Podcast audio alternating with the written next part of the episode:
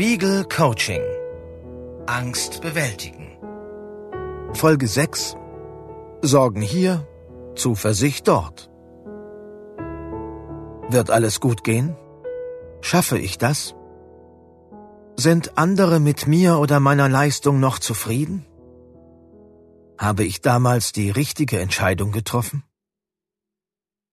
Manche Menschen schlagen sich permanent mit Sorgen und Grübeleien herum. Sie sind nervös, fühlen sich gestresst, können nicht schlafen. Immer wieder drehen die düsteren Gedanken sich im Kreis. Selbst wenn diese Menschen wissen, dass die Befürchtungen irrational und übertrieben sind, können sie schwer davon loslassen. Der Fachbegriff für dieses Kreisen der Gedanken lautet Rumination. Der Psychotherapeut Tobias Theismann erklärt, wie man intensives Nachdenken vom Grübeln unterscheidet. Das Denken umkreist ewig die gleichen Themen, und Grübelnde beschreiben es als unproduktiv. Man kommt auf keine Lösung. Trotzdem finden Menschen es schwierig, sich davon zu lösen und über andere Dinge nachzudenken. Phänomenologisch lässt sich sagen, dass Grübeln vergangenheitsorientiert ist oder sich auf die Gegenwart bezieht. Das markiert den Hauptunterschied zum Sorgen, das meist auf die Zukunft gerichtet ist und sich fragt, was kommt. In der Realität vermischt sich beides aber oft. Es gibt eine plakative Zwei-Minuten-Regel in der Psychologie.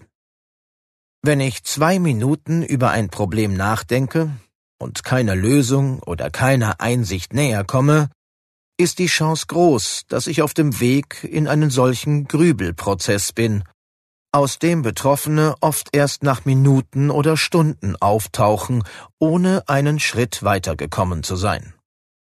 Das Kreisen in Gedankenschleifen hat etwas wenig Produktives, oft sogar Quälendes.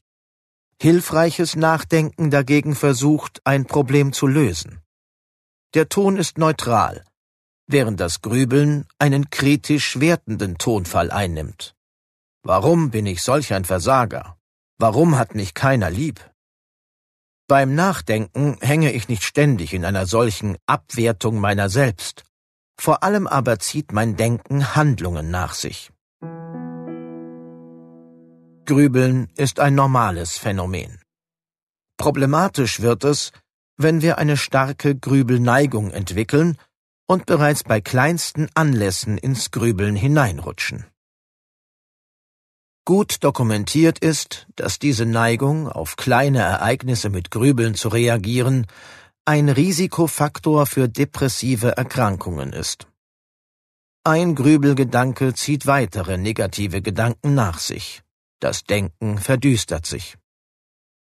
Eine Kollegin hat dies den Hefeteigeffekt beim Grübeln genannt.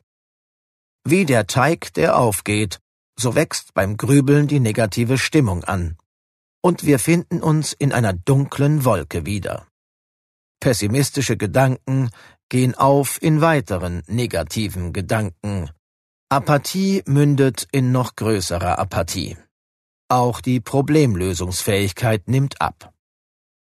Soweit Tobias Theismann.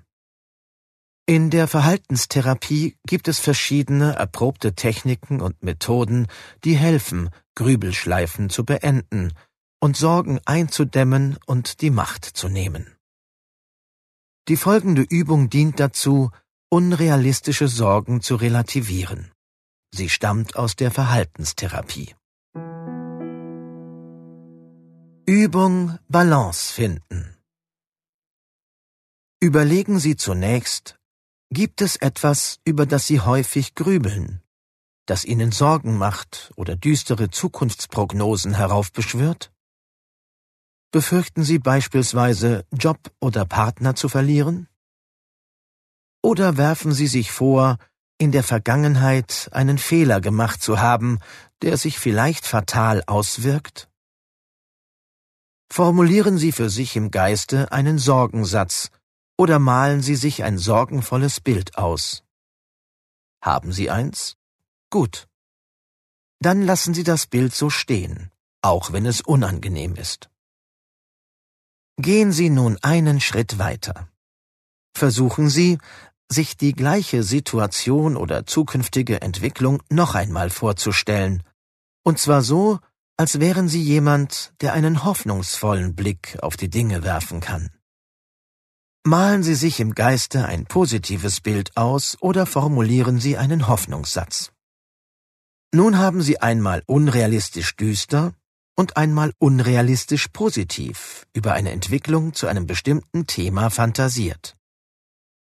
Malen Sie sich nun in einem dritten Schritt, um beide Szenarien auszubalancieren, eine Version aus, die Sie für am wahrscheinlichsten und realistischsten halten.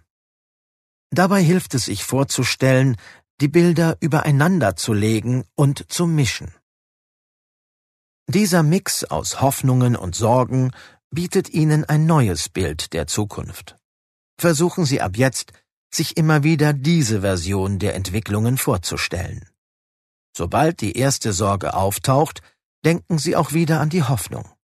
So schaffen Sie ein Gegengewicht. Stress, Schlaflosigkeit und Nervosität können auch Resultat von Ängsten sein. Dagegen hilft Entspannen. Wie man mit kleinen Maßnahmen Stress reduziert, erfahren Sie in der nächsten Folge des Coachings.